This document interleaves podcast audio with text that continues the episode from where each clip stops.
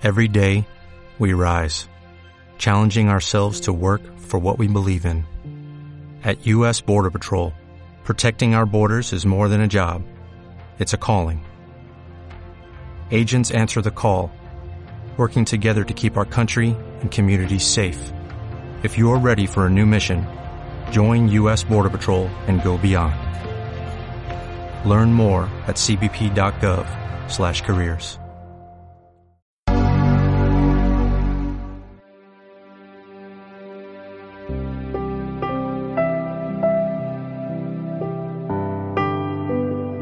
Bienvenidos al podcast de iOSMac.es.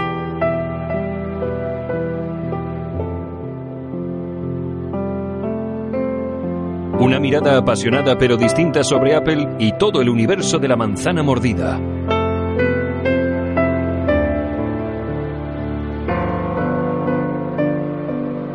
Comenzamos.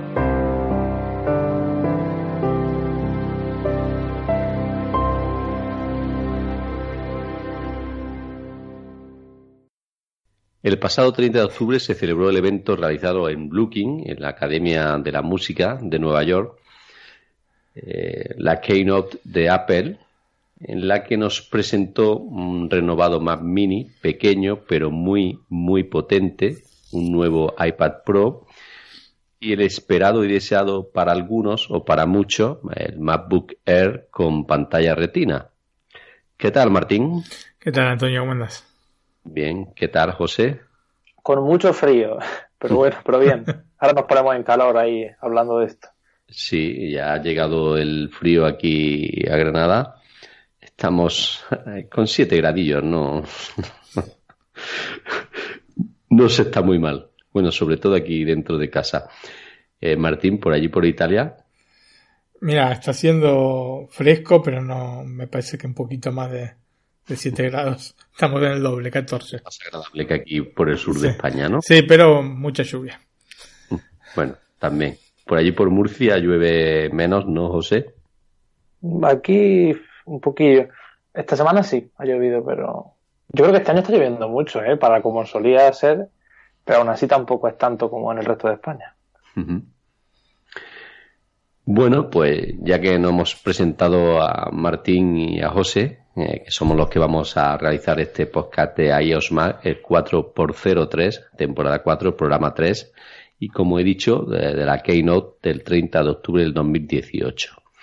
Lo primero, pues, hablemos del Mac Mini, que como publicó Martín en su artículo de iOSMac.es, han debido pasar casi 1500 días para ver un nuevo modelo de Mac Mini, ¿no? Es, digamos, el ordenador de entrada, ¿no? Para los usuarios de Windows que venían a Mac es el que solían comprar, ¿no? Porque podían utilizar la pantalla, el teclado, incluso el mouse de que tenían en casa y tan solo pues tenían este ordenador con el sistema operativo de Apple.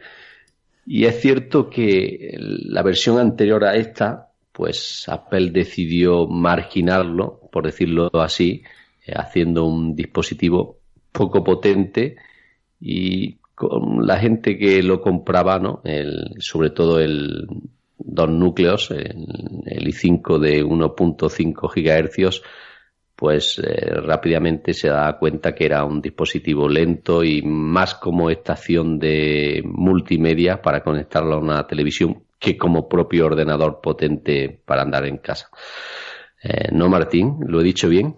Mm, sí, inclusive te, te, agrego que no había ninguna versión con cuatro núcleos del de Mac Mini, del último. Uh -huh. Sí, en la versión de 2012, pero en la de 2014 no. Y como multimedia funcionaba bien con contenido hasta 1080p, pero aunque podía, eh, era compatible con televisores 4K o con monitores 4K uh -huh. a 24 Hz, eh, era imposible reproducir un video, eh, por lo menos uh -huh. con el formato de compresión HEVC.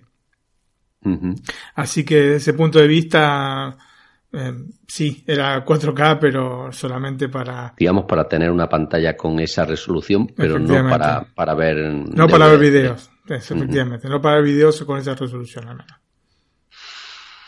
Bueno, yo tengo que decir que de los tres productos, este es el que yo más estaba esperando. ¿eh? Martín sabe que lo hemos hablado mucho, que yo quería ver una nueva actualización del Mac Mini y tengo que decir que pese a que está un poquito elevado el precio, a mí me ha gustado mucho. Digamos que este nuevo Mac Mini parte de los 899 euros. Sí tiene un procesador cuatro núcleos, aunque es un Core i3, ¿no? A 3,6 GHz, que sí que lo hace un poquito menos atractivo, ¿no? Porque ya los Core i3 no suelen verse mucho en los dispositivos, eh, en los últimos dispositivos, ¿no? Ni de la competencia ni de Apple. Y ha decidido poner este procesador precisamente para bajar el precio, ¿no? Y no está muy bajo, digamos que son 900 euros aquí en mm. España, que está unos 150 o 200 euros desde mi punto de vista por encima de lo que debería estar. Claro, yo lo veo desde el punto de vista del consumidor y Apple lo ve desde el punto de vista de negocio, ¿no? Pero bueno, ¿qué te parece este dispositivo de entrada, Martín y José? Ahora o alterna y comentáis. Este más mini de entrada. El hecho de que tenga un i3 no es que lo penaliza de entrada.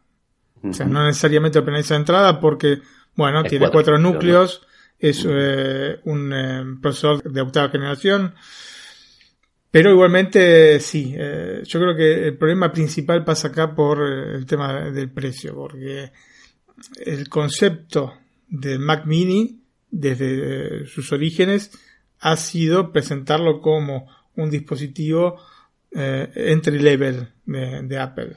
Con estos precios eh, es muy difícil considerarlo un dispositivo entry level porque con una configuración máxima llegamos hasta 5.000 euros de aparato. Que me parece sinceramente un exceso para un, para un Mac mini.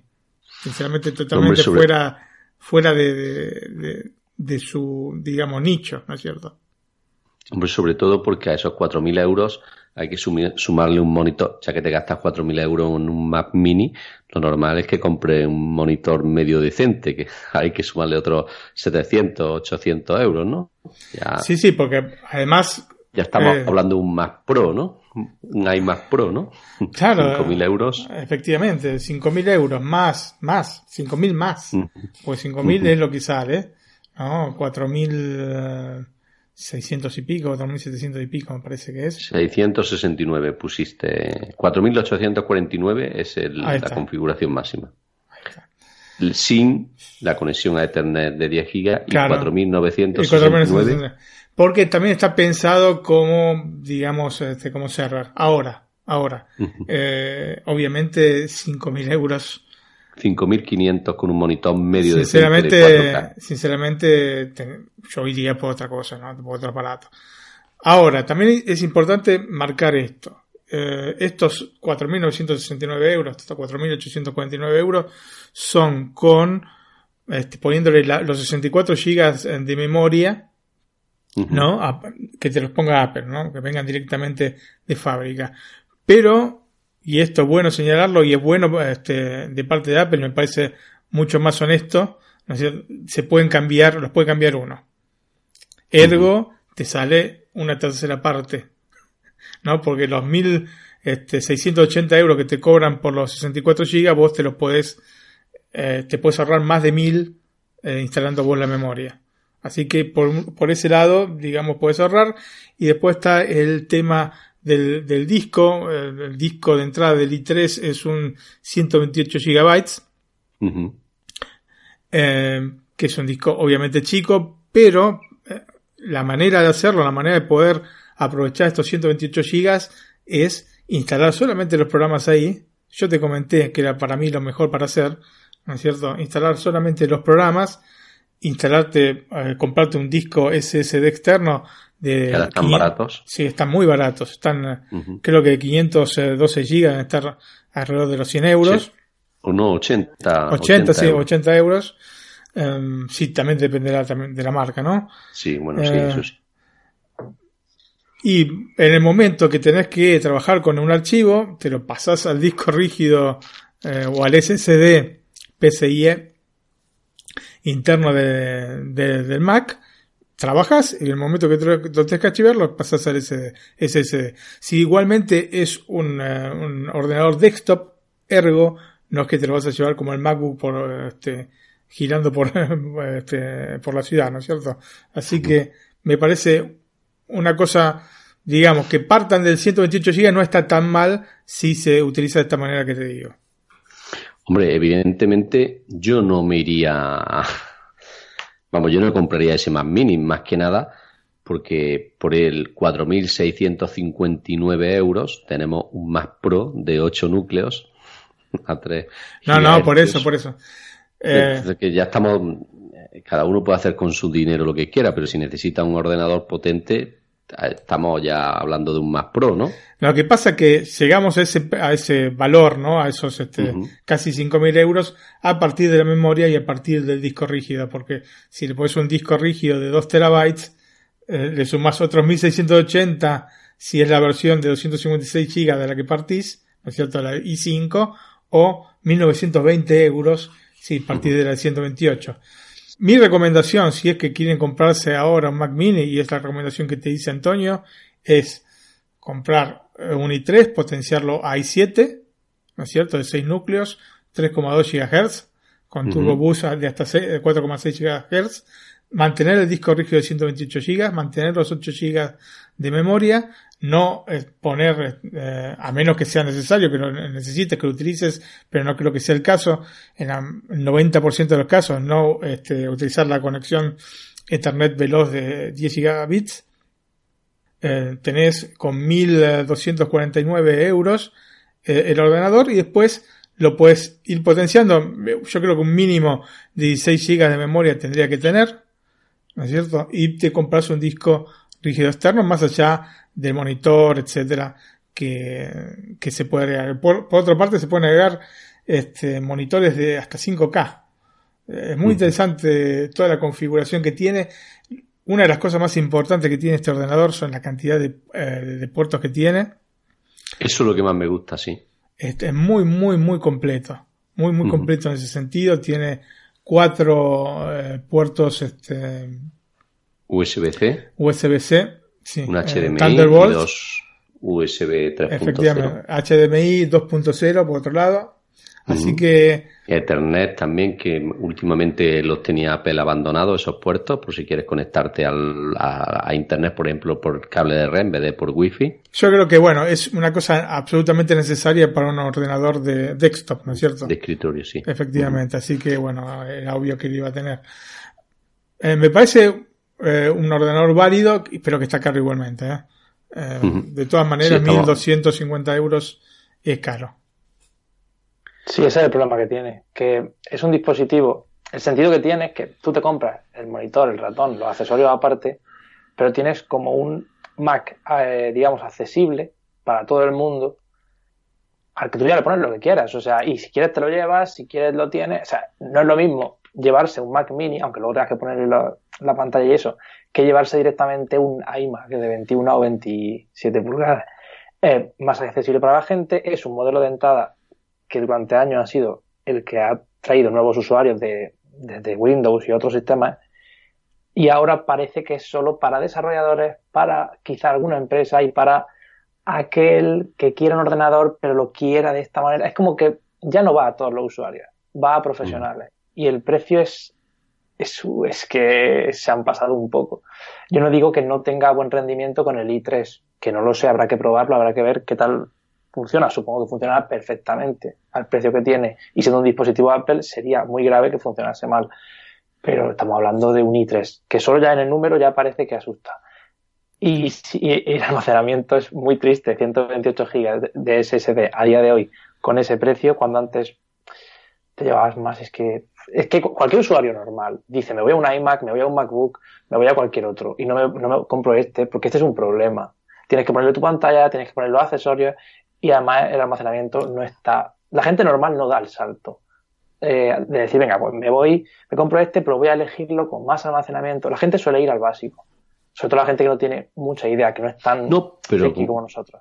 Como dice Martín, el básico no está mal no es como el, modelo anterior de 2014 que sí era un, i5 de dos núcleos, pero a 1.5, que, que, realmente no servía como ordenador, servía como, como estación multimedia para conectarlo a una televisión, eh, tener allí tus películas, el Plex y poco más. Eh, Martín lo sabe, que de hecho Martín tenía uno, lo vendiste, ¿no? Sí, sí, lo había conseguido a muy buen precio porque a los 490 creo que eran euros que costaba, lo conseguí con el 20% de descuento y eh, muy contento, muy contento cuando lo compré, después ese rendimiento no era como para tirar cohetes. ¿Sabes lo que pasa? Mira, eh, cuando salió el, Mac Mini en el 2012, que también era un Mac Mini potente, sí, ese sí. La versión top de gama costaba 850 euros y era un i7. Hoy la versión base cuesta 50 euros más y es un i3. Ok, de octava generación, todo lo que quieras, pero bueno, en ese momento no me acuerdo qué generación era de procesador Intel, pero era eh, de los últimos, si no era el último, el penúltimo. Y la verdad que aún el día de hoy, yo ya te comenté la otra vez, sí, sigue funcionando pero perfectamente este Mac Mini. Entonces, eh, yo creo que ha habido, no solo con este producto, sino con todos los productos que presentaron y con todos los productos que presentaron este año y con los, todos los productos que están presentando de los últimos por lo menos tres años, una disparada de precios realmente alucinante que yo no sé, este, no sé, Evidentemente, el motivo tiene que pasar, analizándolo fríamente, porque están este, recibiendo algún tipo de presión por parte de los accionistas para ganar más cantidad de dinero y eh, el iPhone llegó a su límite porque em, ya estamos en un punto de mercado que está absolutamente saturado. Entonces, se siguen vendiendo el teléfono, se vende muy bien, pero no se marcan los récords que se marcaban este, con anterioridad. Por, por lo menos la venta de, cada unidad. Entonces ha aumentado todo. Ha aumentado todo de una manera desproporcionada. Este Mac Mini es solo una pieza más de todo este engranaje de precios este, este, para arriba que se está registrando hace, te, te digo, dos, tres años. Sobre todo aquí en Europa, ¿no? Quizá allí en... No, no, también en Estados Unidos, también en Estados Unidos, porque obviamente en Estados Unidos también sale 800 eh, em, dólares el, el Mac Mini, ¿eh? 799 si no me equivoco. ¿Cuándo costaba 499?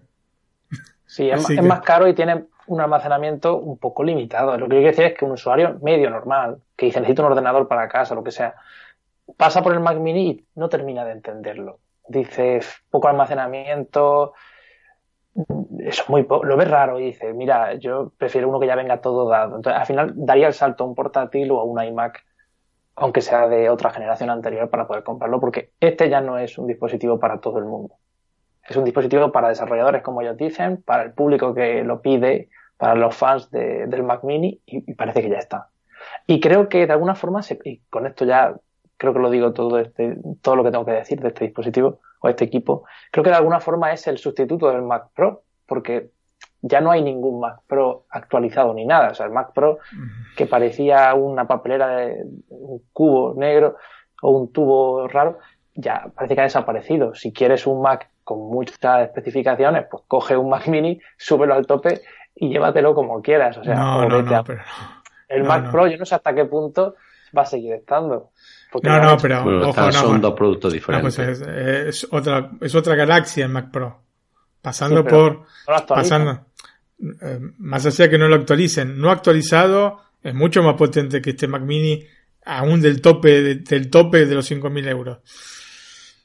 El problema acá es que quiero que quieren hacer con el Mac Pro. Aparentemente el año que viene van a sacar algo. Veremos qué es lo que hacen. Han sacado, digamos, este iMac Pro, que es un, este, ordenador muy potente, pero que no tiene la flexibilidad que tiene el Mac Pro. El Mac Pro en realidad es el único eh, ordenador desktop, desktop que tiene, que tiene Apple, porque los demás tienen, como yo ya alguna vez lo dije, eh, tanto el iMac como bueno el Mac Mini y desde ya los MacBook tienen procesadores de, eh, de portátiles. ¿Se entiende? Entonces, eh, el rendimiento del Mac Pro está, pero muy, muy por arriba, especialmente en lo que se refiere a la GPU. ¿No es cierto? Estos eh, procesadores que, trae el Mac Mini vienen con eh, la GPU integrada, por eso son siempre Intel. de manera tal que es, limitado, más allá de que puedas conectar dos, tres monitores Sí, aparte también los microprocesadores son diferentes, también son otra escala, no son a nivel de eh, usuario. Es otra galaxia, no tiene nada que ver. No esto no viene a suplantar el Mac Pro. No viene a suplantar el Mac Pro porque el Mac Pro es realmente un ordenador profesional, un ordenador que es bastante flexible respecto a todo lo que es el conjunto de ordenadores Apple. Inclusive había quien había podido cambiar el mismo procesador eh, del ordenador, así que fíjate a qué nivel de flexibilidad estamos hablando. Y estos son ordenadores que son un poquito más contenidos, poquito, un poquito mucho más contenidos, ¿no es cierto? O sea, pasando por el, hecho básico de que el, disco rígido que te viene es el que te queda, ¿no? Bueno ha sido esto que por lo menos permiten a la gente ampliar RAM, porque si te permiten tener hasta 64 GB de RAM, pero a 64 GB de RAM te viene a costar 1.700 euros, entonces Así, bueno, no. De, si la, si la, si vos, te sale 580, 600 euros. Te puede salir. ¿Te acuerdas que Antonio vimos esta mañana eso? 600, unos 600 euros. Efectivamente. Entonces, eh, acá pasa un poco la cosa por lo que te estoy diciendo. Hay algo que obviamente nosotros no podemos saber, pero que hace que estén subiendo de manera desproporcionada a todos los eh, dispositivos. Otra de las cosas que tiene aparte el Mac Mini para generalmente el, o el primer usuario, el, primero que lo compra o el que lo quiere comprar por primera vez, es que además, ¿no es cierto? Que entra el mundo Apple, que además generalmente te viene, digamos, las ganas de comprarte el mouse y de comprarte el teclado, que son otros 250 euros más, o sea que a todo este cúmulo de cosas tienes que sumarle eso. Generalmente al que usa por primera vez o que se compra por primera vez un Mac Mini, el 90% de los casos se compra el mouse, el Magic Mouse, y se compra el teclado inalámbrico de Apple. Así que viene sin, pero es una cosa que casi venden seguro, ¿entendés? Hombre, a no ser que sea como nosotros, un usuario. no, no, por eso te digo, el primero que compra, el que usa por primera vez un Mac, el que va a comprar por primera vez un Mac, se compra... ah, no, yo tengo que tener el mouse de Apple mm. y tengo que tener el teclado de Apple, que aparte ah, combinan con los colores, ¿no es cierto? Pues son, este... Otros 300 euros más. y son, sí, 250 euros. El Magic Mac 2 el negro sale 99 y el eh, Magic Keyboard este, sale 149, el que tiene teclado numérico. Que es el que viene en negro, porque al fin y al cabo es el que combina con este Mac Mini. Otra de las cosas que tiene este dispositivo es eh, el, aluminio que se utiliza, que es un aluminio reciclado. Quizá por eso sea el color negro, ¿no? Bueno, eso no sé. Yo creo que el color negro es para poder venderte el mouse y el teclado, sinceramente. Sí, el, color negro es, para mostrarlo como algo nuevo y sorprendente, pero y que parezca que tiene un diseño diferente. Porque el MacBook Air nuevo también está hecho con material reciclado y mm, tiene tres colores. Sí, efectivamente. Así que bueno, desde el punto de vista ecológico ya sabemos que Apple desde hace mucho eh, está este, a la vanguardia en ese sentido, ¿no? Sí, sí. En eso no tenemos nada que decir porque la creo que la más empresa más puntera tecnológicamente hablando en ese sentido. Como dice Martín, eh, como bien ha dicho, el Mac Mini tiene diferentes configuraciones. El básico es un i3, el intermedio es un i5 de 6 núcleos a 3 GHz y el, el más potente es un i7 de 6 núcleos a 3,2 GHz. Y la memoria, eh, pues 8 GB de casa y ampliable hasta 64. La capacidad del disco duro, que es lo que criticaba José, eh, parte de 128 y podemos llegar a los, hasta los 2 terabytes en SSD PCIe. Que esto sí hay que hacer un inciso que los SSD normales que compramos todos tienen una velocidad de 500, 600 megas, pero estos de Apple tienen hasta 1600, 1800 megabytes por segundo, que claro, el precio es elevado, pero evidentemente se nota en la velocidad. Claro, por eso digo que se puede comprar de 128 gigas, mantener los programas, los programas no es que pesan tantísimo, ah, a menos que tengas 500 programas en el Mac, pero los programas no pesan tantísimo, te tiene que alcanzar con 128 gigas para tener este, todos tus programas instalados y en el momento que necesitas trabajar con un file, te lo pasas al, al interno, trabajas con el, con el interno que vas a trabajar más veloz y en el momento que tenés que archivar, que ya no lo vas a estar utilizando, lo archivas en tu SSD externo. Muy bien, pues yo desde mi punto de vista me gusta el nuevo Mac Mini, como he dicho, pequeño, como nos gustan las cosas de Apple, ¿no? Sí. Pero muy, muy potente. Claro, el precio, pues, como suele pasar en estas cosas con los dispositivos de Apple, a ninguno nos gusta. Pero bueno, no, no, es que lo, que pasa, yo repito, lo que pasa es que está mucho más caro que lo que estaban. Sí, eh, de, como bien dice, han evolucionado desde hace un par de años o tres hasta ahora a ponerse. Antes eran caros. mira, yo me recuerdo en el 2006 que Apple, en el año 2006, Apple tenía un precio prohibitivo para los portátiles. Luego llegó a partir del 2009, 2010, esto cambió y se los pusieron más a la mano de la gente, ¿no? Ya podías comprar eh, sobre todo el portátil este el de color blanco, ¿no? Que era la carcasa plástica, ya se puso a un precio de 1.100 euros, 900, ¿no? Eh, que ya estaban, digamos, más asequible al público, ¿no? Y ahora está pasando lo que pasaba en el 2006, que, se están poniendo los productos un poquito, eh, no, no al alcance de cualquiera. Sí, sí, absolutamente. Bueno, le hemos dado un buen repaso al Mac Mini. Yo creo que vamos a pasar al segundo producto que tengo yo aquí apuntado de la Keynote, que es el iPad Pro, que yo creo que este va a ser el preferido de Martín. A mí no me atrae tanto, pues quizás porque es un dispositivo que no uso mucho y lo que sí me ha gustado mucho de este iPad Pro es el Apple Pencil y la forma que han diseñado eh, para cargarlo. Es un acierto esto porque yo que tengo el iPad eh, de 2018, que es compatible con el Apple Pencil, el cargarlo eh, no es muy usable el iPad con el Apple Pencil ahí puesto, ¿no, Martín? A la hora de cargarlo. Es ridículo. A la forma de palanca. Realmente Habrá pasado alguno que le haya hecho palanca y haya volado cual ave. Da miedo, eh. da, miedo enchufarlo. Bueno, pues el post que publicó precisamente José Copero en iosmac.es sobre el iPad Pro nos decía que esta nueva generación elimina el modelo de 10,5 pulgadas e introduce uno nuevo, el de 11 pulgadas. Mientras que el grande pues se mantiene en 12,9 pulgadas, ¿no? Eh, es curioso que, Antonio, que el de 10,5 se sigue vendiendo el de la generación anterior, pero el de 12,9 no. Si quieres el grande, tienes que irte al nuevo, sí o sí.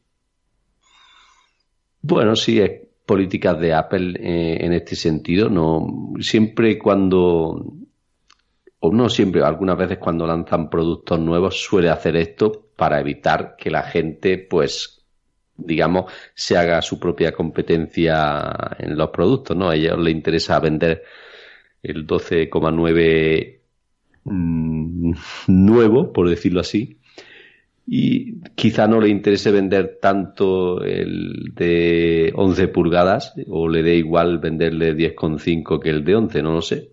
O, o quizás sea por el propio store, ¿no, Martín? ¿Tú qué opinas? No, bueno, son dos tamaños distintos también. Sería 10,5 y 11 y el de 12,9 viene a reemplazarlo otro de la mismo, del mismo tamaño. Sí, en ese sentido, sí, sí. En fin. A mí me encantó, sinceramente. sobre todo en un acierto lo de quitar el botón home, ¿no? Creo que sí. En el, eh, eh, si en el iPhone no lo echamos de menos, en el iPhone X ya no se echa de menos, en el iPad yo creo que menos todavía, ¿no? Me gustó mucho lo que han hecho con el dispositivo, un cambio absoluto con respecto a todo lo que hemos visto con el iPad hasta el momento, con respecto a la parte estética y bueno, a ver qué nos dice José, que es un apasionado del, iPad. A ver, a mí me gusta mucho, pero es pasa lo de siempre. ¿Habéis visto los precios? O sea, ha subido un montón. Ha subido un montón, pero bueno, vamos a dejar el precio a un lado porque si no, no podemos hablar. Eh, el diseño me encanta.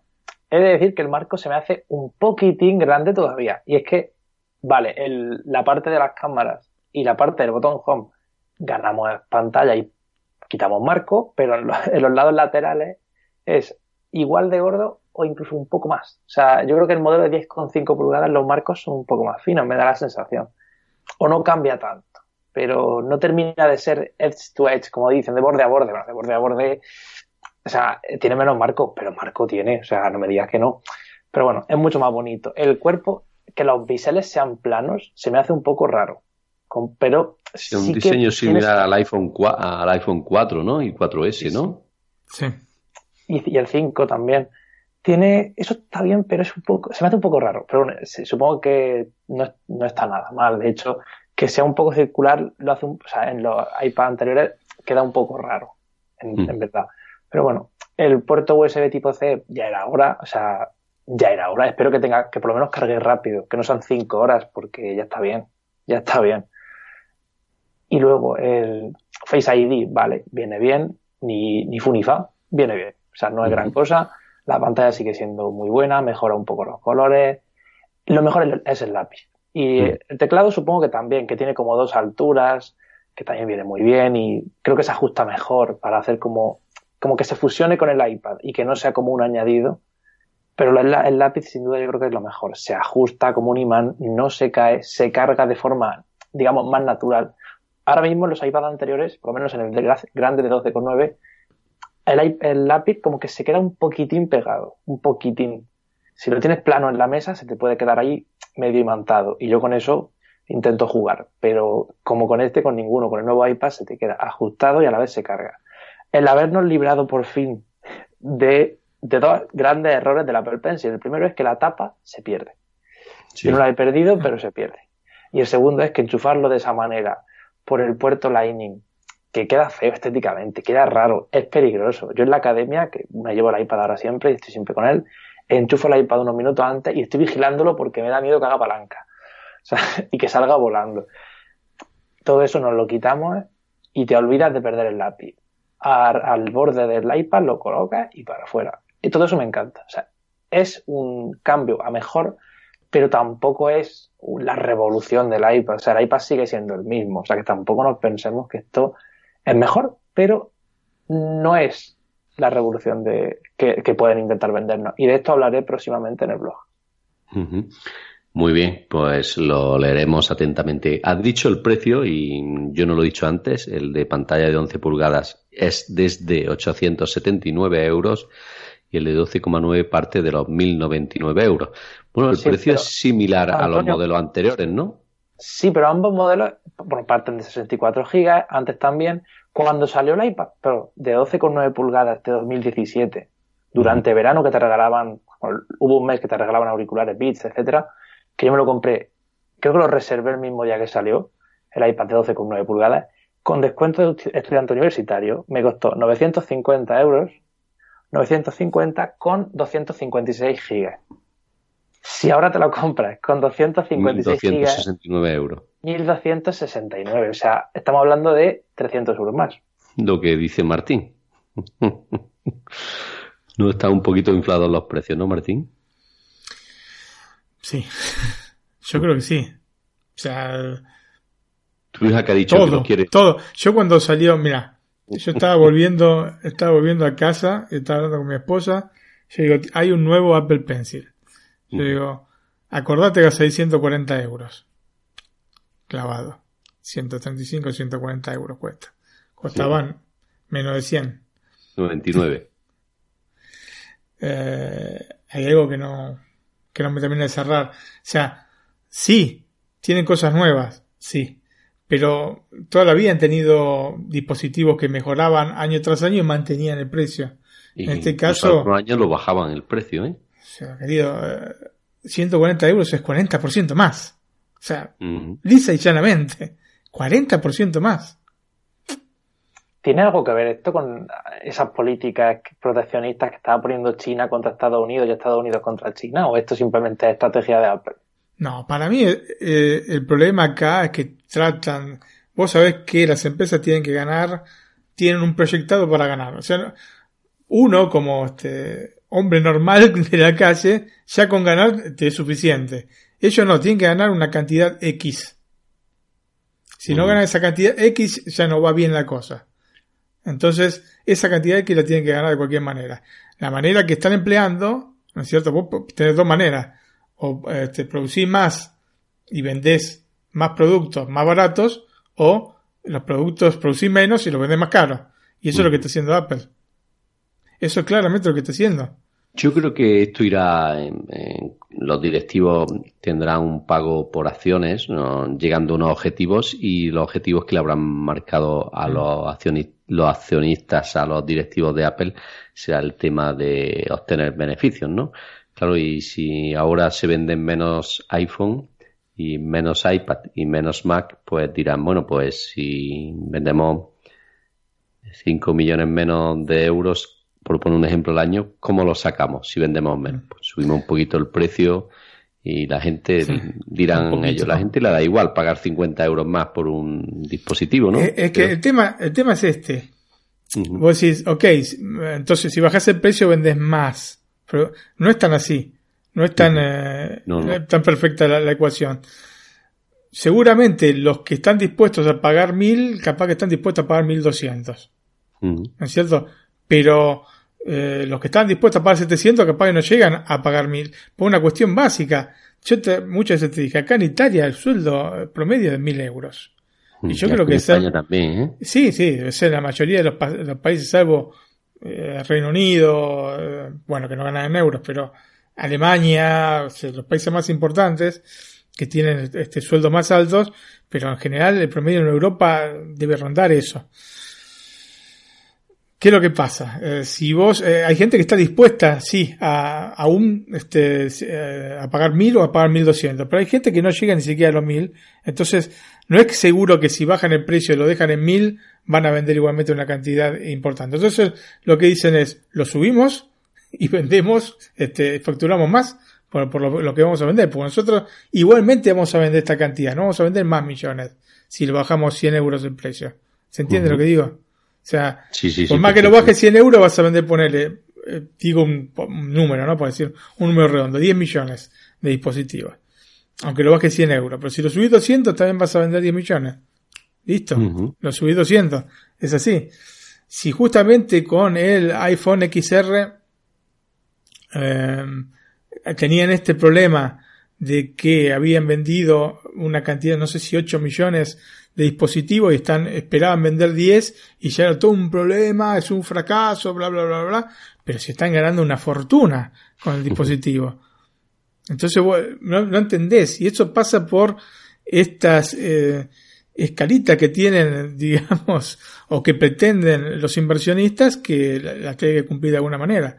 Entonces, lamentablemente estamos pagando nosotros todo este tipo de cosas. Sí, bueno. Nosotros digo los apasionados, ¿no? bueno, el público en general, el que... No, no, porque el que no es apasionado no va y no lo compra, listo, se acabó. Bueno, pero al final... Eh, al final un smartphone es una cosa y un ordenador es eh, o un iPad es otra, ¿no? Está enfocado para otro tipo de personas y para otro tipo de cosas, ¿no?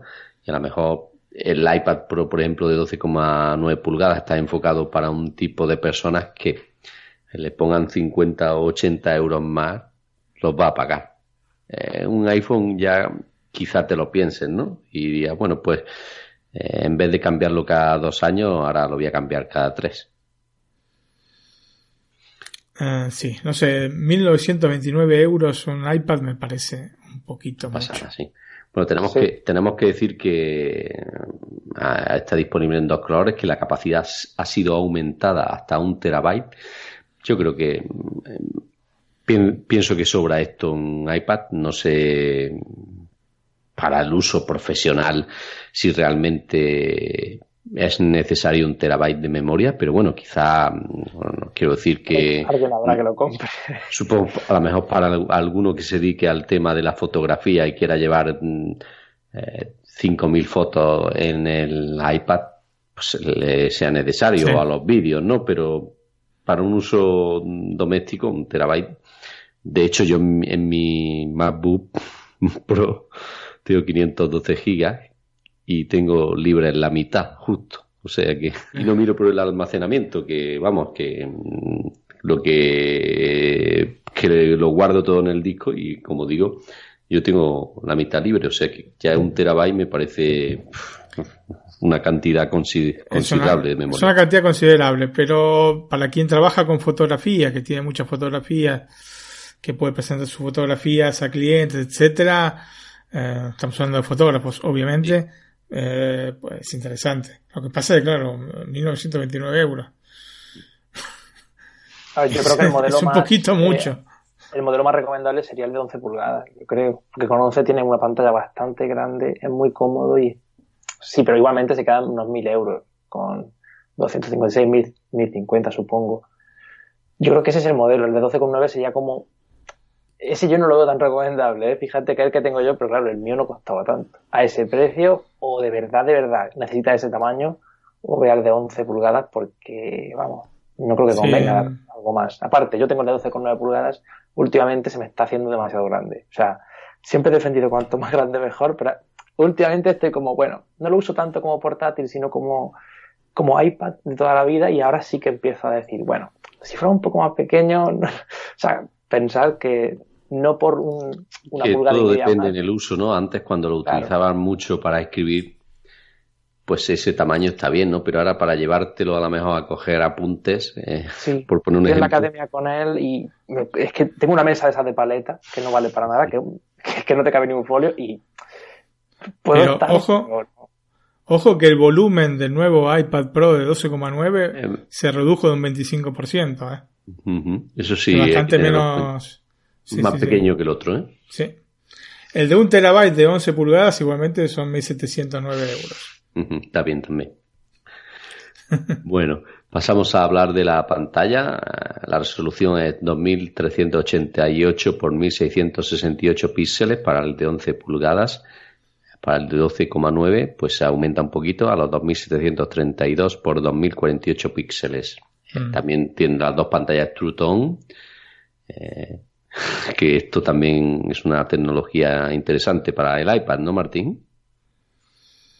Sí, bueno, yo, mira, el tema del True Tone y el tema de este Gamut P3 es un tema interesante, pero lo que pasa es que tendrían que tener una, la posibilidad, por eso es más eh, orientado, sí, que hubiese más Gamut para poder elegir, porque el P3 en realidad está mm, eh, las, especificaciones son más que nada para video, ¿no es cierto? Más que ah, para, fotografía. gráfico no, ¿no?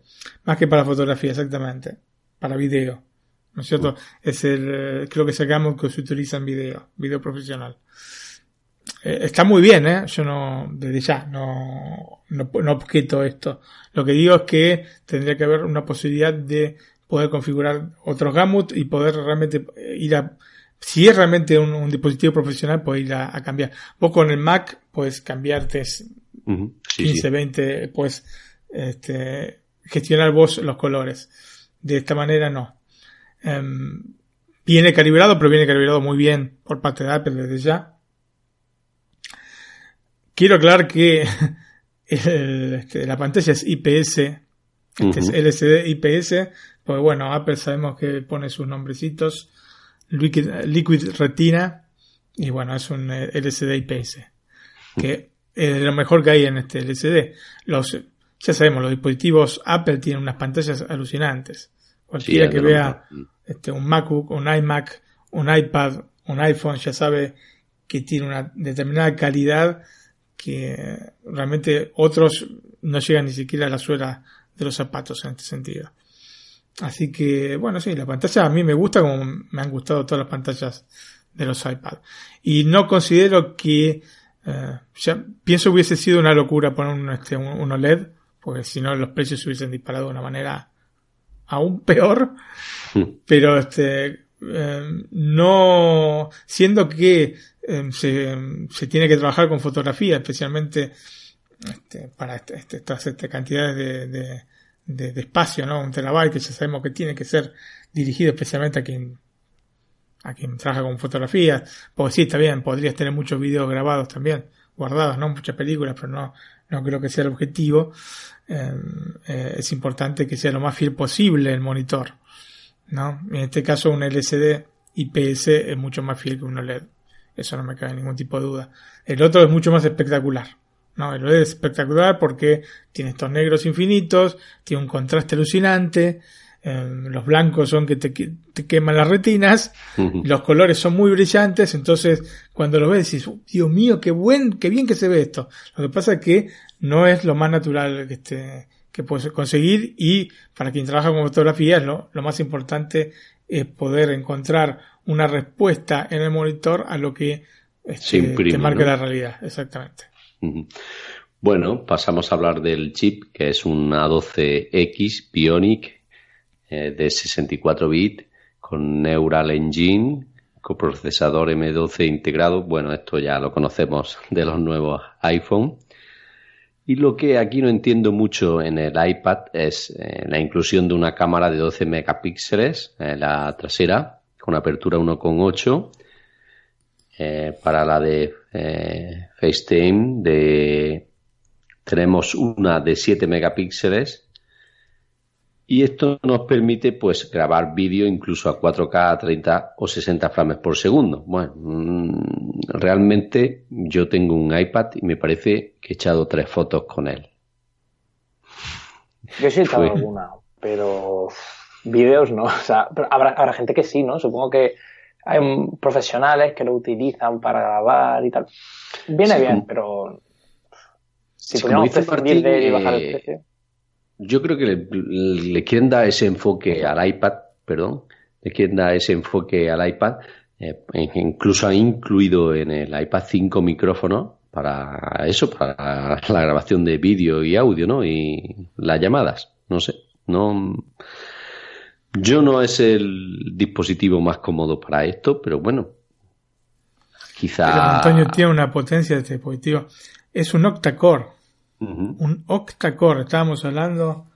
Está bien, este son ARM, ya hablamos del programa pasado del tema este de los ARM, pero tiene 8 núcleos este, y tiene 7 núcleos en la GPU. Acuérdate, es un monstruo. ahora que lo has comentado, saldrán por ahí diciendo que es mucho más potente que un MacBook Pro. ¿Apostamos?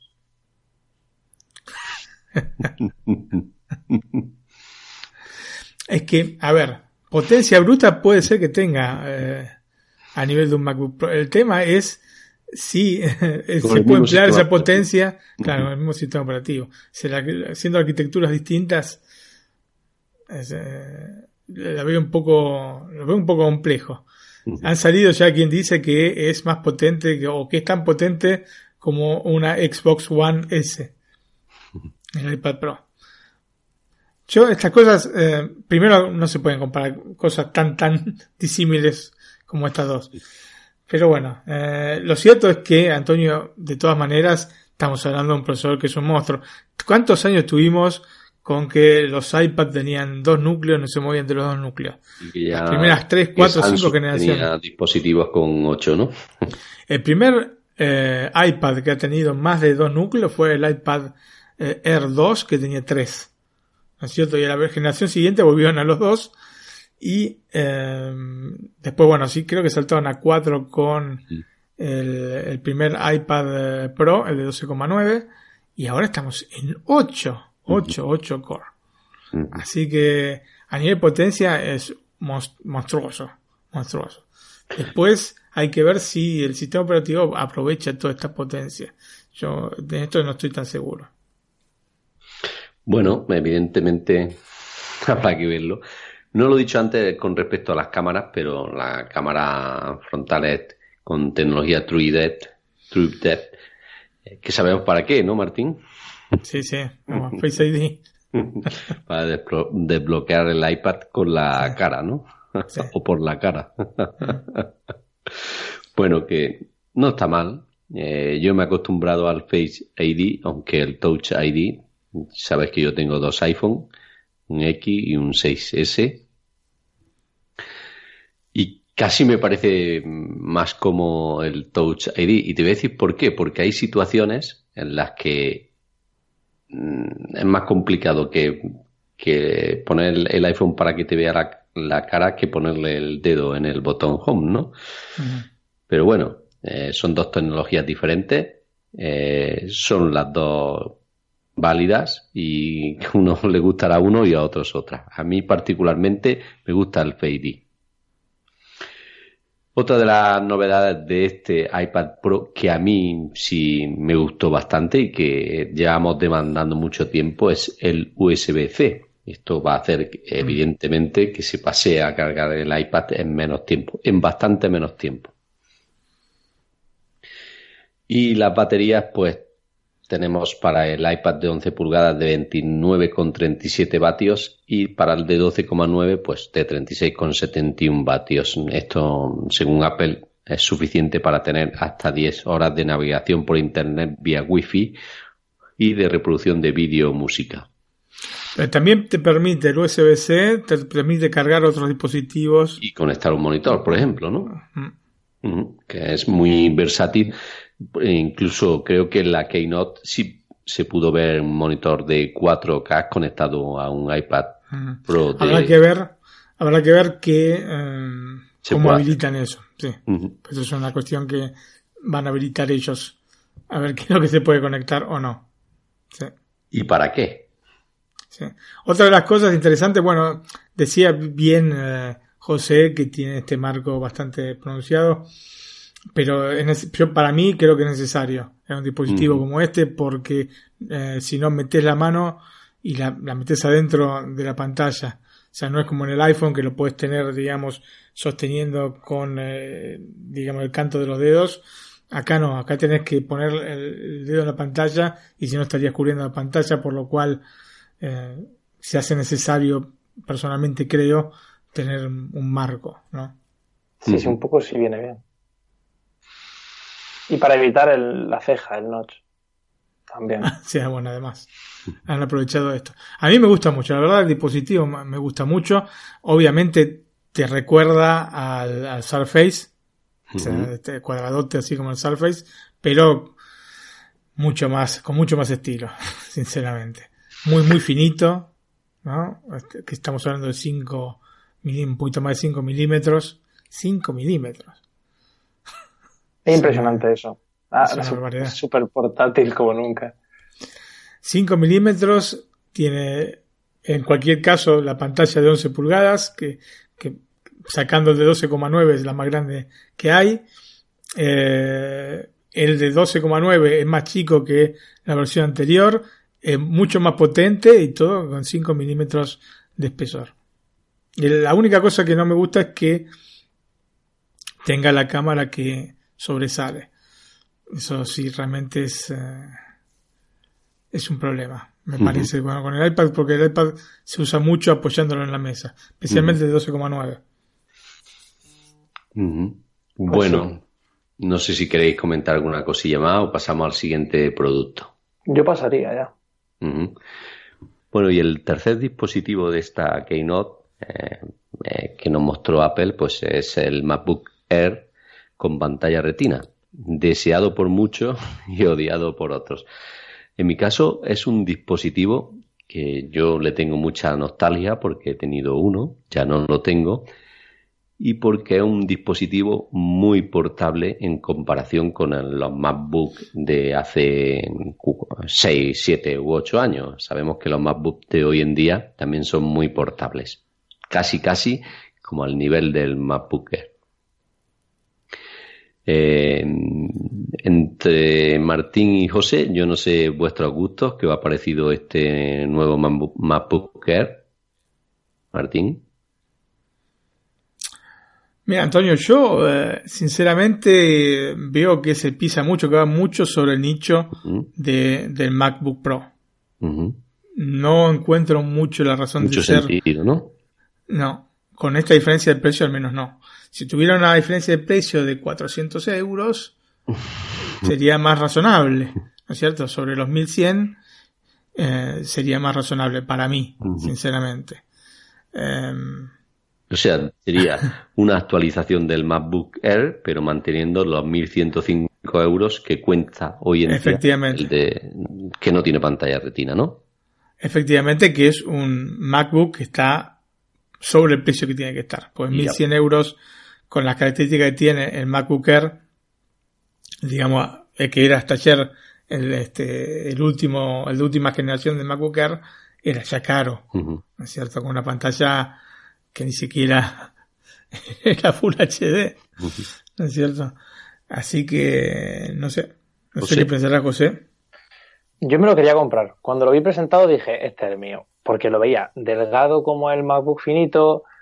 O sea, yo lo comparaba con el MacBook finito, con el MacBook básico. Digo, a ver, 200 euros menos o 150 euros menos, vale, la mitad de almacenamiento. Con más pantalla, un poco más de batería, y el mismo cuerpo delgado, digo, compro ya, compro ya, porque además tiene más potencia que ese. Pero el, el problema está en que no pesa igual, la el grosor no es el mismo.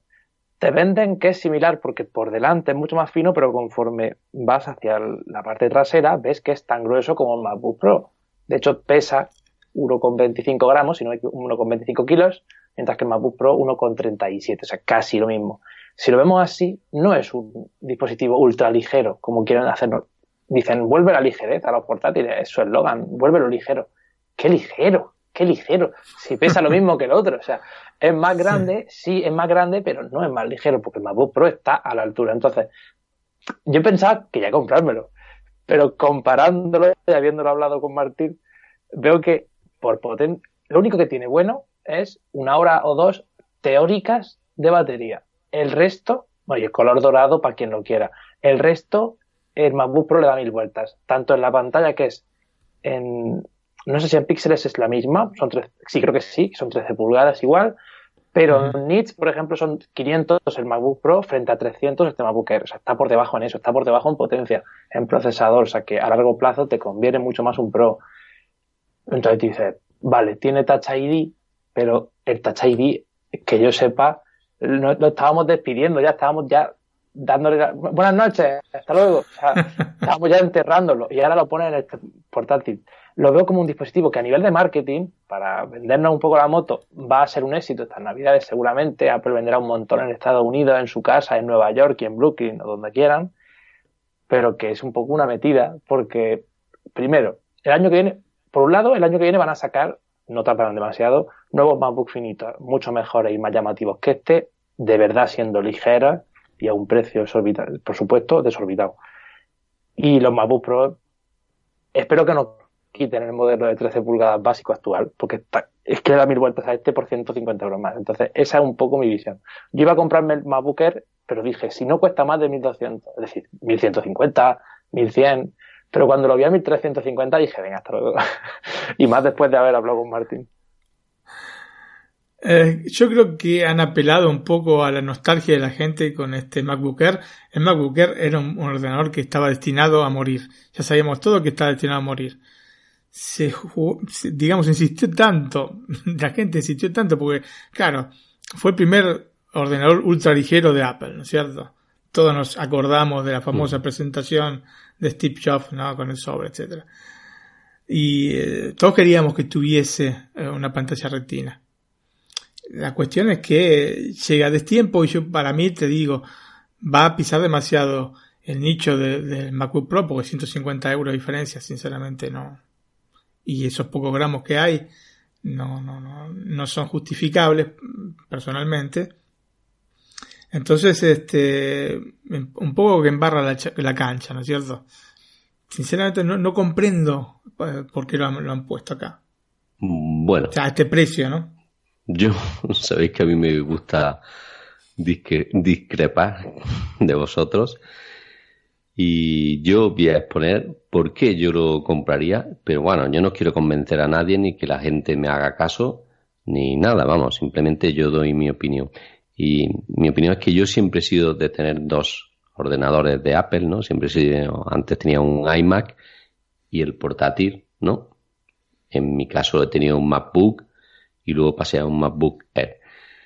¿Y por qué prefiero este MacBook Air antes que el MacBook Pro, que el normalito? Simplemente porque vale 150 euros menos, porque pesa un poquito menos, porque la parte fina es mucho más fino y porque lo veo más portable. Y el hecho de que yo tenga dos ordenadores, uno de casa y otro que me llevo a las vacaciones o a eso, em, a mí me interesa que sea poco y que lo pueda utilizar, por ejemplo, alejado mucho tiempo del cargador. Evidentemente es mucho menos potente, pero claro, yo este equipo lo voy a utilizar para escribir, para ver una película, en un viaje de avión y para poco más. Entonces, por eso prefiero este dispositivo. Y no estoy diciendo que la gente lo compra. Si la gente ha de comprar un, ordenador principal, un ordenador para su casa y solo uno, entre este MacBook Air y el MacBook Pro, yo le diría que comprara el MacBook Pro. Absolutamente de acuerdo, pero te diría que si vas a usarlo para ese tipo de cosas, tenés el iPad. Y si quieres gastar menos, te des el iPad.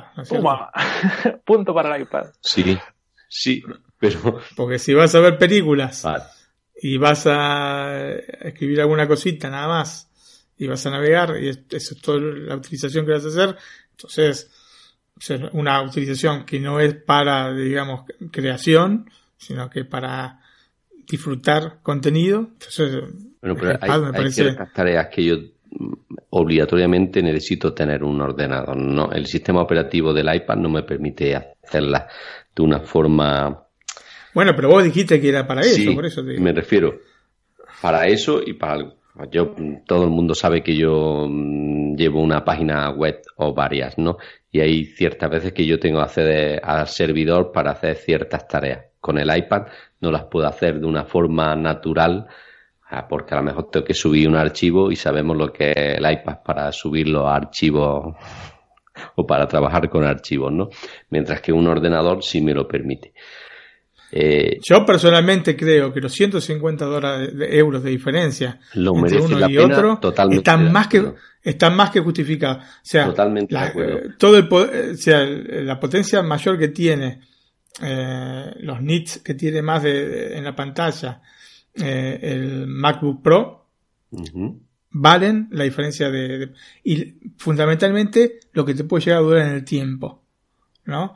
Porque con el procesador que tiene, que no es potente ni muchísimo menos el del MacBook Pro de 1500 euros, es lo suficientemente más potente que el del MacBook Air como para decir, bueno, ok, yo lo puedo tener un par de años más. Y eso es dinero. O sea, un par de años más es dinero. Mm. Entonces, este, también hay que pensar en ese sentido. ¿eh? Sí, sí. Yo te he dicho en mi caso específico y por qué lo haría. Porque cuento con que tengo otro equipo en casa que es potente y que trabajo con él para hacer ese tipo de tareas. Por ejemplo, para editar vídeo.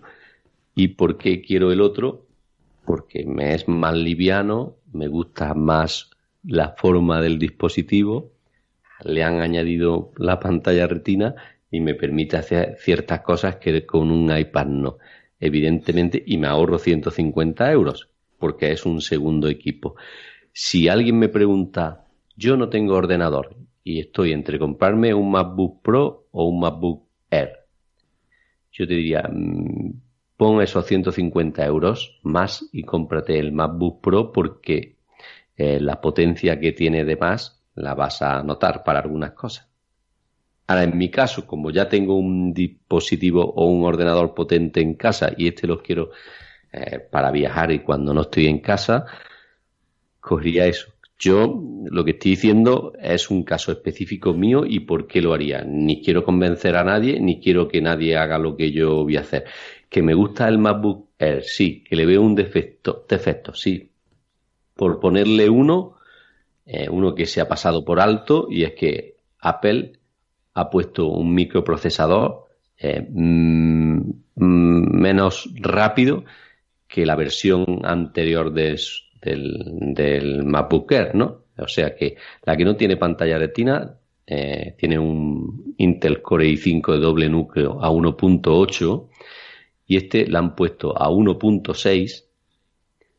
Yo pienso, bueno, pero es, eh, una generación más de la batería. Eh, sí, también es que porque es la una pantalla generación... retina gasta más. Entonces, para poner la misma duración de batería, Sí, bueno, pues, obviamente, de- obviamente. habrán Por eso que- veremos, veremos si son esas 12 horas que, que dicen. Yo calculo que sí, pero... Yo sinceramente no me, no me ahorraría los 150 euros, Antonio, te voy a ser sincero. No me ahorraría los 150. Pero sé que en Preferiría esto- gastar 150 y saber que me va a durar un poco más el ordenador. Aunque sea un ordenador que voy a tener de segunda este, alternativa. pero en este caso, motivo estético, me gusta más el diseño del Air. Es, es lo que yo te, te decía al principio, ¿no? Es un sí. poco Sí. el, el efecto nostalgia. El Eso. efecto nostalgia. y que el apaño me lo hace y aparte me ahorro esos 150 euros. Ah, Si, si tú me preguntas, a igualdad de precio, y tú me dices, los dos cuestan 5 euros, ¿qué te compras? ¿Este o este? Digo, no, no, entonces el MacBook Pro, pues es que valen igual, pero es que me ahorro un poquito, le pierdo potencia, sí, pero me ahorro 150 euros que los puedo invertir en, en un Apple Pencil nuevo. que no lo voy a comprar, ¿eh? No lo voy a comprar. El Apple Pencil nuevo no, pero por, por poner un ejemplo. Igualmente es compatible con los nuevos. O sea, o sea, te de comprar todo el paquete entero. Eso por eso. Bueno, eh, es mm, eh, mi cuestión particular y yo sé que no quiero que la gente que me escuche crea que el MacBook Air es mejor que el MacBook Pro. No, no estoy diciendo esto. Estoy diciendo que en mi caso particular lo haría porque me ahorro 150 euros. Me gusta más el diseño del Air. Tengo un poquito de nostalgia ahí, como bien ha dicho Martín, la palabra clave. Y luego, pues, la batería, la más que creo, creo que la mayor mm, duración de la batería, que eso habrá que verlo en el uso del día a día y cuando la gente no lo diga si es cierto o no, pues si luego si esto también lo pierdo, No, obviamente, obviamente teniendo la misma pantalla con un procesador menos potente, va a tener que durar un poco más. Eso es, es obvio, ¿no es cierto? Que, el- que el Pro, por lo menos. mm, No sé, veremos. Yo, mm, sinceramente, creo que van a el mismo nicho, porque con 150 euros es prácticamente lo mismo y no se comprende mucho. O sea, si hubiese comprendido, sí, que- hubiesen quitado el MacBook Pro. bueno, hay otro aspecto sin, que se eh, pasa también por alto y que el que la gente que tenga un MacBook Pro y se lo ponga en las piernas para trabajar con él se dará cuenta. Y es que el MacBook Pro cuando lleva una hora trabajando con él te quemas las piernas y con el Air no pasaba eso. No sé si con los nuevos modelos de MacBook Pro pasa eso. No los tengo. Yo mi MacBook Pro no puedo Oh, ponérmelo mira. encima de las piernas porque me quemo y con el Air Bueno, yo me lo pongo, mira, encima del, de la panza. El Air cuando estoy en la cama. MacBook No, Pro. no, el Pro. Y no, no te quema. no. Pues el, el Pro que yo tengo. Habrá que ver también, eh, porque yo generalmente, bueno, o edito el podcast, o este, estoy escribiendo, o este, estoy viendo alguna película. No es que nada demasiado Bueno, quizás sea eh, esto que, que implique demasiado el trabajo por el Entonces, procesador. vamos, quizás sea por eso, no, no sé, no sé, pero que sí es cierto. No, que no, no, yo no, no digo que no pase, eh, digo que quizás sea por esto, la por este motivo. y está bastante caliente, o sea que... y no estoy haciendo nada del otro mundo, aparte de hablar por Sky, ¿no, Martín? Sí. Sí, mira, yo tengo acá, pues tengo para, para grabar lo que estamos, este, el podcast y no, está, está fresquito. Bueno, nada, que yo soy un poquito raro en este sentido y me compré. No, no, está bien, pero obviamente han ido a ese, a un público nostálgico. Mm. Es- esto es más que obvio. Por eso conservaron el formato, etcétera. Pero era un ordenador que se sabía, o sea, estaba muerto el Air. ¿Estuvieron cuántos años sin sacar una? He intentado darle un poco más de vida porque... Em, porque pero yo lo que no entiendo... Yo Llamativo, pero es cierto que, los precios de Apple se están poniendo... Para es que habían pasado, el, el Air había pasado a ser el ordenador más o menos con un precio eh, potable, mm. llamémosle, un precio económico, entre comillas. Entry level. Lo, ponen, lo ponen, lo ponen a 150 euros de pro, no, sé. Es que eso no, es, lo que no entiendo es eso. No es la razón de ser del, ordenador. que esté tan cerca del precio del otro. O sea, o sacaban el otro, o sacaban el Pro sin este Touch Bar, ¿no es cierto? O lo ponían más barato este. Pero no poner tan cerca uno de otro, porque no. Son demasiado parecidos. Con uno que es más potente con uno que es más potente es nada más que 150 euros más. Pues sí, sinceramente no es tantísimo. ¿eh? Lo de que sea Air sigue un poco en el aire, o sea, como quien dice, no tiene sentido. sí, es igual. Efectivamente. El Air es el otro, el de 1500, el MacBook Y que coste, y que coste ese para mí, ese es el que reemplazaba, sí. Y que coste que no lo voy a comprar, ¿eh? Veremos. No, no, no. de momento no. No está mi economía para gastarme 1.100 euros en un Mac Mini que sí lo quiero comprar y no lo voy a comprar pronto porque tampoco me va tampoco eh, me va a hacer falta, ¿no? hay que esperar ofertas, ofertas, hay que esperar. Mm. Eh, eso sí, como bien dice, esperaré a que salgan por aquí, pasen tres o cuatro mesecillos, que bajará de precio, creo, y entonces quizás me, decante por él. Pero mm. el MacBook Air no lo voy a comprar y Mm, no sé. Eso es como dice un amigo mío. Un amigo mío está pendiente de la gente así con dinero que se compra algo y luego enseguida quiere venderlo porque se ha arrepentido y siempre consigue los, productos nuevos a los dos meses más baratos. O sea, alguien que se lo compra se arrepiente. Bueno, pues ustedes no notaron que en, los últimos tiempos bajan muy rápido el, precio de los productos Apple. Sí. Sí. Comparado con antes, sí. Que no pasaba antes. No. Yo, eh, a ver, he visto iPhone 10S eh, Max a 1000 euros. Bueno, yo a 1000 euros no, pero a 1100 sí. A 1000 euros acá en Italia, o sea, en, el sitio que visito italiano se llama HD Blog, uh Blog. Eh, te ponen, viste, las ofertas, el más barato que puedes encontrar, y estaba a 1000 euros. Entonces, eh, y eso no pasaba jamás antes. Y el 10 del año, y el 10, el, el primero, a 600 euros este año, 650.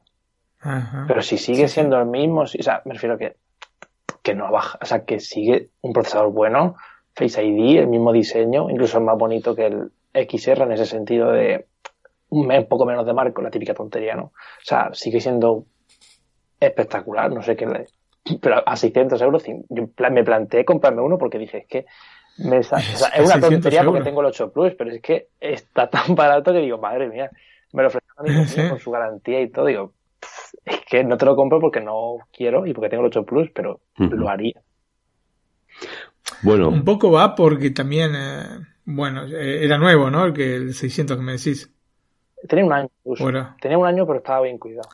Bueno, ok, usado es que los... Eh, ese tipo, el que lo vende, se va a comprar obviamente el nuevo. Sí.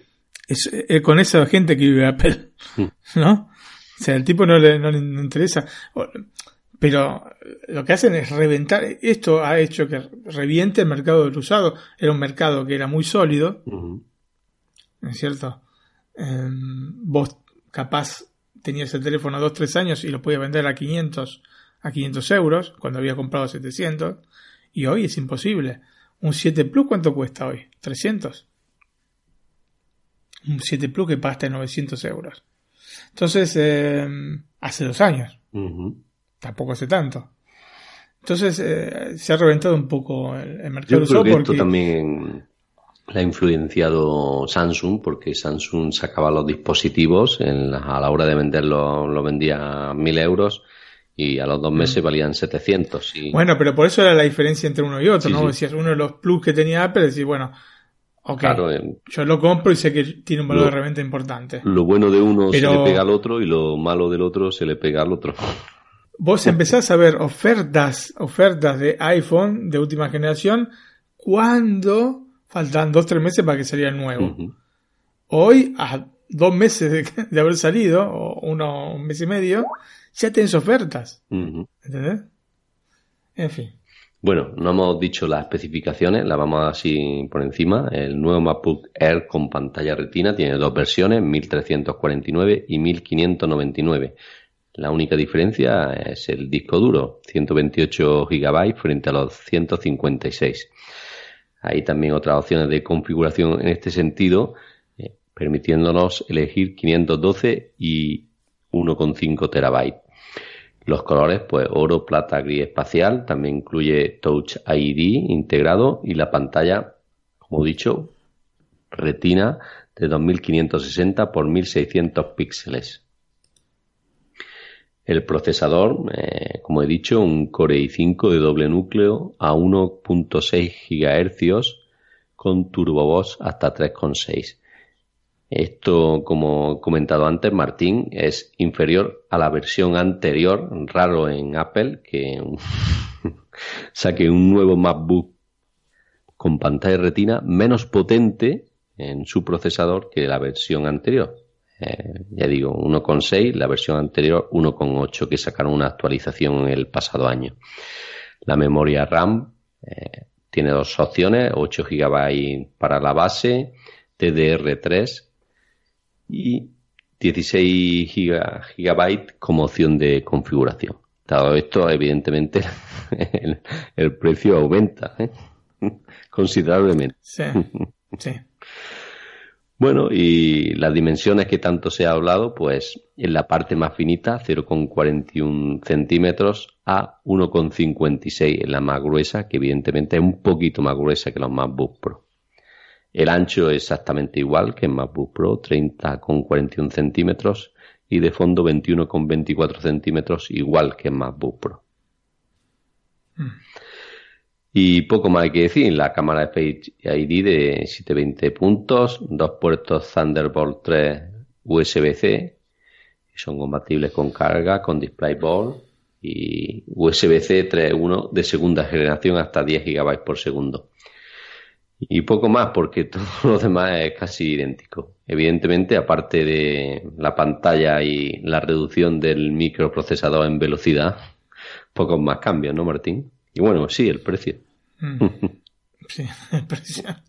No, eh, igualmente repito, el tema del procesador, haciendo un procesador de última generación, aunque tenga menos este, velocidad de reloj que el de la versión anterior, probablemente vaya por lo menos a la misma velocidad, por lo menos, mm. si no más. Después tiene el Touch ID, ¿no? Y tiene este chip T2 que, ha implantado Apple en sus últimos dispositivos para a, partir de los MacBook Pro, sí, efectivamente. Pues nada, chicos, unos tres dispositivos nuevos, tres, dispositivos que me gustaron, más allá de que pueda coincidir o no en que en el nicho de mercado que se viene en el que se viene a insertar este este MacBook Air. Los tres me gustaron, eh, lo que no me gustó es el precio, pero bueno, ya sabíamos eso, ¿no? Bueno, si te diera 2.000 euros, Martín, ¿qué te comprarías de estos tres? El iPad Pro. Probablemente. Probablemente el iPad Pro. José Copero. El iPad Pro, es que. Es que por, ya que me da el dinero, pues me lo gasto en algo re chulo, el iPad Pro. Con todos sus accesorios ya que me regala el dinero es que ni me ni busco oferta ni nada, o sea, tal cual. Sí, sí, sí, coincido. Me parece que, o sea, lo que más me gustó fue, eh, me gustó el mini, ¿eh? Pero me parece que el iPad Pro tiene una marcha en más. Bueno, pues yo, Martín, si me dieras 2.000 euros, me compraba el más mini, potenciado, hasta ese 2.000 euros. bueno, con 2.000 euros te puedes comprar un, un iMac de 5K. Sí, pero ¿Sabes lo que pasa? Que, mm, bueno, te lo comenté, mira, me compré una pantalla LG de 27 pulgadas que me recomendaste tú que comprara LG. Sí. Sí. Sí, los creadores del IPS. Sí, se ve muy, muy, muy, muy bien y tiene una ventaja sobre las pantallas de los iMac y es que como no tiene un cristal delante. Ah, sí, sí, me había comentado. Eh, yo, tengo, yo tengo una ventana detrás de la pantalla y en el iMac se me reflejaba y si, por ejemplo, a las 12 de la mañana tenía que cerrar la, ventana, dar la luz porque había cosas que yo no veía y con esta pantalla ya no me pasa eso. Evidentemente, un iMac siempre es un iMac, pero bueno, esta opción de la pantalla gané en esto, en visión. Sí, sí, sí. Lo que, lo que pasa es que lo hacen para... Para darle más brillo a los colores, ¿no? Efectivamente, efectivamente. Y los negros un poco más profundos. Y este, pero obviamente si te da el sol de atrás es imposible. Es directamente imposible. Y fíjate si estoy tan, tan, tan a gusto con esta pantalla que estoy buscando por ahí a ver si LG decide sacar una 4K baratilla. que he visto alguna que otra en Samsung, pero si me, me voy a encontrar el mismo problema que con el iMac, entonces no la quiero. Eh, de cualquier manera, para vos y para cualquiera que compre una pantalla LCD, lo mejor es que sea IPS. IPS a nivel colores es lo más. Así que les recomiendo IPS. Apuntado, yo lo tengo apuntado de hace unos meses, nuestros oyentes ya saben. Una pantalla IPS eh, de lo mejor que hay hoy en día. Por no decir lo mejor, ¿no? Efectivamente.